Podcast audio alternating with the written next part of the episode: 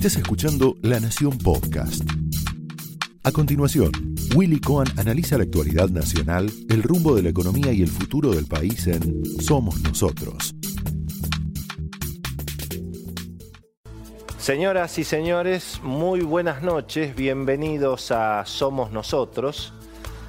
Bueno, estamos ingresando ya en la recta final de la carrera electoral y a medida que, bueno, se va acercando el momento de la definición, eh, van creciendo algunas dudas, algunas incertidumbres, bueno, básicamente en dos factores.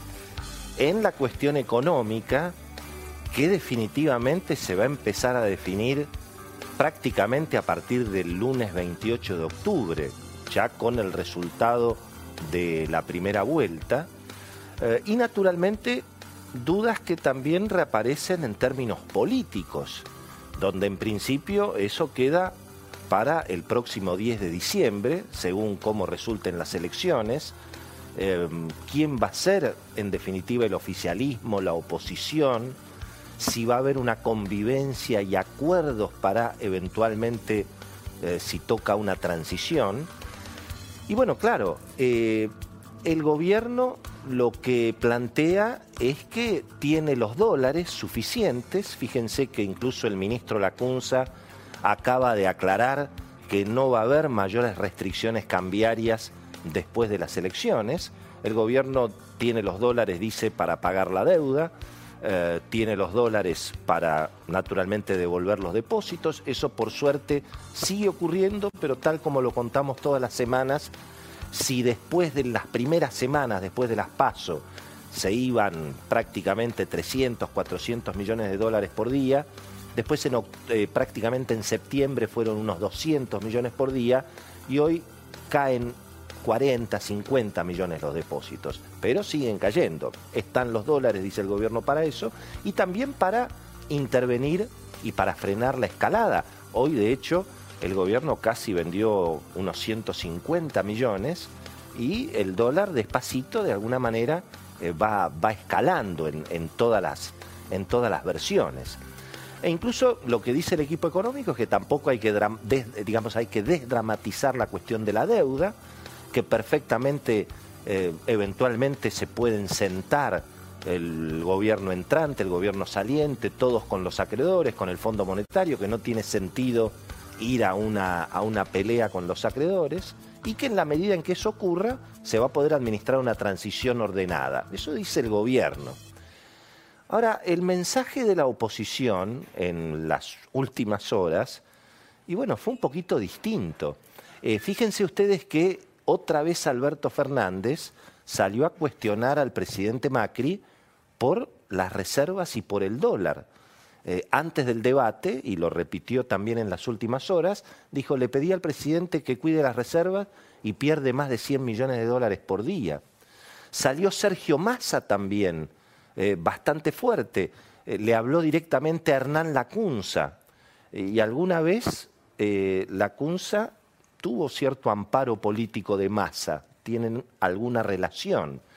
Y Massa dijo, no desperdicie no rife su carrera como economista por los caprichos de un presidente. Quiere decir que ahí la oposición está, bueno, cuestionando esta, esta decisión de Macri de, eh, lógicamente, terminar su mandato sin default, bueno, eh, respondiendo naturalmente por los depósitos. Em, y esta es una discusión que se viene definitivamente ahora, es decir, ¿Qué es lo que en alguna medida, qué significa que eh, tanto Alberto Fernández como Sergio Massa vuelvan a cuestionar al presidente respecto de qué está pasando con el Banco Central? Y bueno, obviamente, eh, la oposición que cree que va a llegar al gobierno quiere que no se gasten las reservas, que no se vendan más dólares, que les quede margen eventualmente para cuando asuman, pero resulta que si no se venden dólares, no se puede pagar la deuda, no se puede contener el precio, digamos, del dólar y al mismo tiempo, ¿qué hacemos con los depósitos? ¿Mm? Hoy va a estar con nosotros Carlos Melconian para empezar a hablar de esta discusión que para mí empieza, si no empezó ya, empieza a blanquearse a partir del 28. Los mercados están oliendo algo. Otra vez el riesgo país hoy se fue arriba de 2.000 puntos. El dólar en los mercados libres prácticamente también escaló y se acerca a los 67, 68 pesos, porque no está tan claro que vaya a haber tanta colaboración en, ese, en esa transición como lo imagina el, el equipo económico. Y al mismo tiempo el presidente Macri está con el ánimo recompuesto, está convocando a los actos, está en contacto con la gente y evidentemente quiere terminar su mandato, gane o pierda, sin defoltear, con estabilidad financiera y naturalmente sin tener que establecer ninguna restricción eh, sobre, sobre los depósitos. Así que ahí va a haber una discusión que es muy importante porque la estabilidad financiera tiene mucho que ver con esta situación y con cómo se encare la cuestión de la deuda. Se habla de una negociación a la uruguaya. Yo diría que si uno mira el precio de los bonos y cuál es la realidad argentina, puede ser que haya una negociación a la uruguaya, pero en honor al fútbol uruguayo. Pierna fuerte y a quebrar.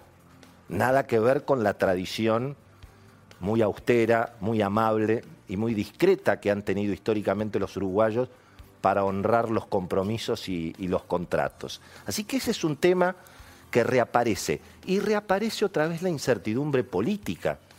Cuestiones que tienen que ver sobre las futuras libertades públicas en la Argentina.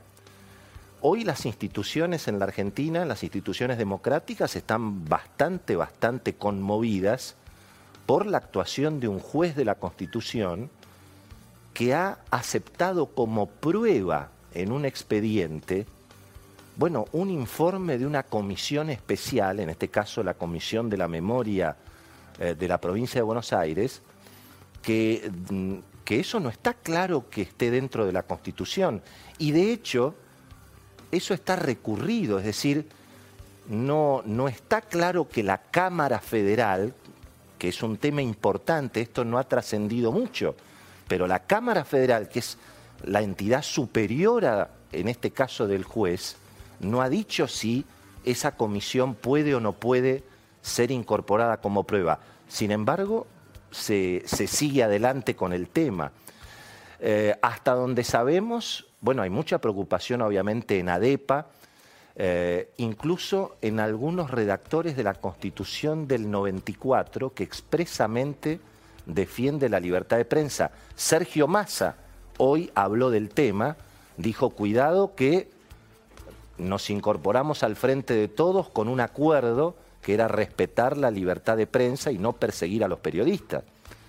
De modo que Sergio Massa se empezó a despegar de esta situación.